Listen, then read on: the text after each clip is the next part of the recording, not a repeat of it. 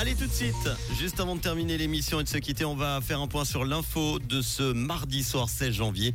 C'est avec Robin Jonin. Bonsoir Robin.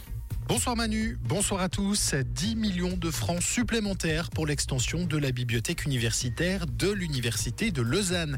Le gouvernement vaudois annonce avoir accepté cette dépense supplémentaire, notamment pour des rénovations de la cuisine. Le bâtiment est en travaux depuis 2020.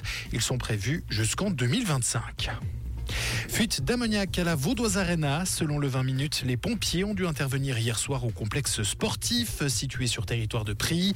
Il s'agissait d'une fuite de gaz toxique dans un local du sous-sol, selon la police. Personne ne se trouvait dans la zone et aucune intoxication n'est à déplorer. La Suisse aurait choisi Genève pour le sommet mondial sur la paix en Ukraine si celui-ci se matérialise. C'est ce qu'a appris Keystone ATS d'une source de l'administration fédérale. Les deux pays ont entamé les travaux pour cette rencontre, une décision qui fait suite à l'annonce hier de la Suisse qui se disait prête à organiser un tel sommet sur son territoire.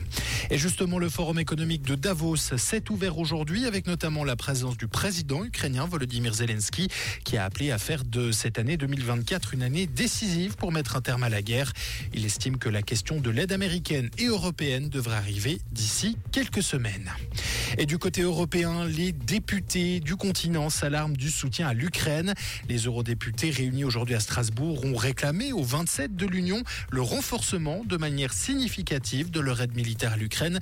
Pour eux, une défaite de Kiev face à la Russie serait aussi celle de l'Europe tout entière. Merci Romain, bonne soirée à toi. Retour de l'info demain matin à 6h30 sur Rouge. Ça sera avec Tom. Comprendre ce qui se passe en Suisse romande et dans le monde, c'est aussi sur Rouge.